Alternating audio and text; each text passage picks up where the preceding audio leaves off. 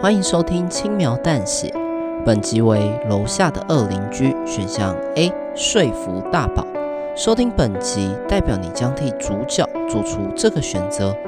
你收听的每个选项都会听到不同的结局。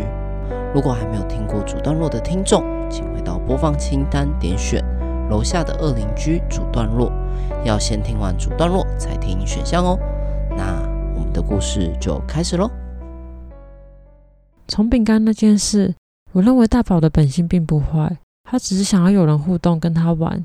我尝试跟大宝沟通看看，说不定能够说服他把刀交给我。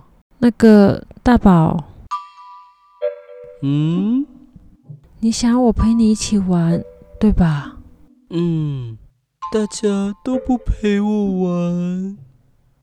那你把手上的刀给我，我就陪你玩。不行，这这是我的。我只是先帮你保管，之后还给你的。而且你拿着刀也没办法玩吧？呃呃嗯呃。那那那不然作为交换，我再做饼干给你吃。真的吗？当然啦，来把刀给我吧。不可以说谎哦。给你。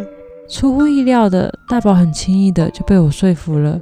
果然，他就跟小孩子一样，如此的天真单纯。我伸出了手，小心翼翼的从他手上把刀拿走。哎。这个是玩具刀，拿到刀以后，我才发现这是玩具刀。天哪，真是乌龙一场！也许是刚刚在一楼的灯光太暗，再加上我太疲惫，才误以为是真刀。陪我玩。嗯，我先回家放东西，等一下再来找你好吗？好诶，耶！看着如此开心的大宝，刚刚紧绷的情绪也松懈下来啊。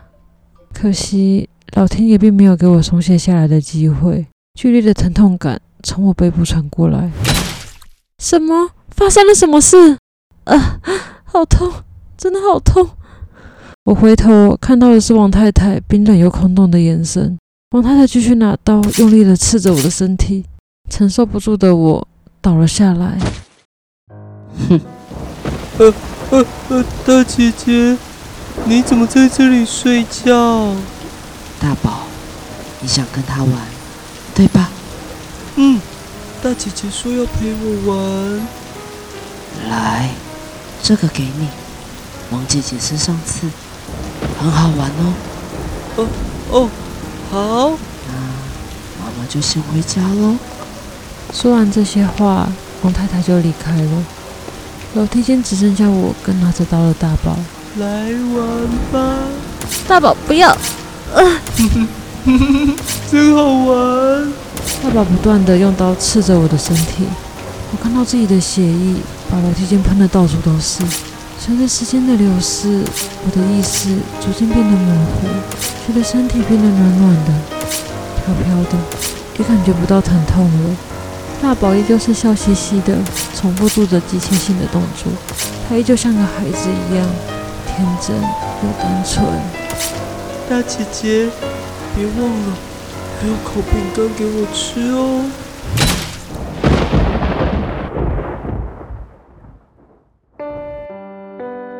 感谢收听《轻描淡写》，这是一个描写人性故事的节目。故事的角色会根据听众的选择走向不同的结局。大家好，我是 Dog，我是 Side。以上为楼下的二邻居选项 A 的故事内容。这个故事我们设计了多重结局。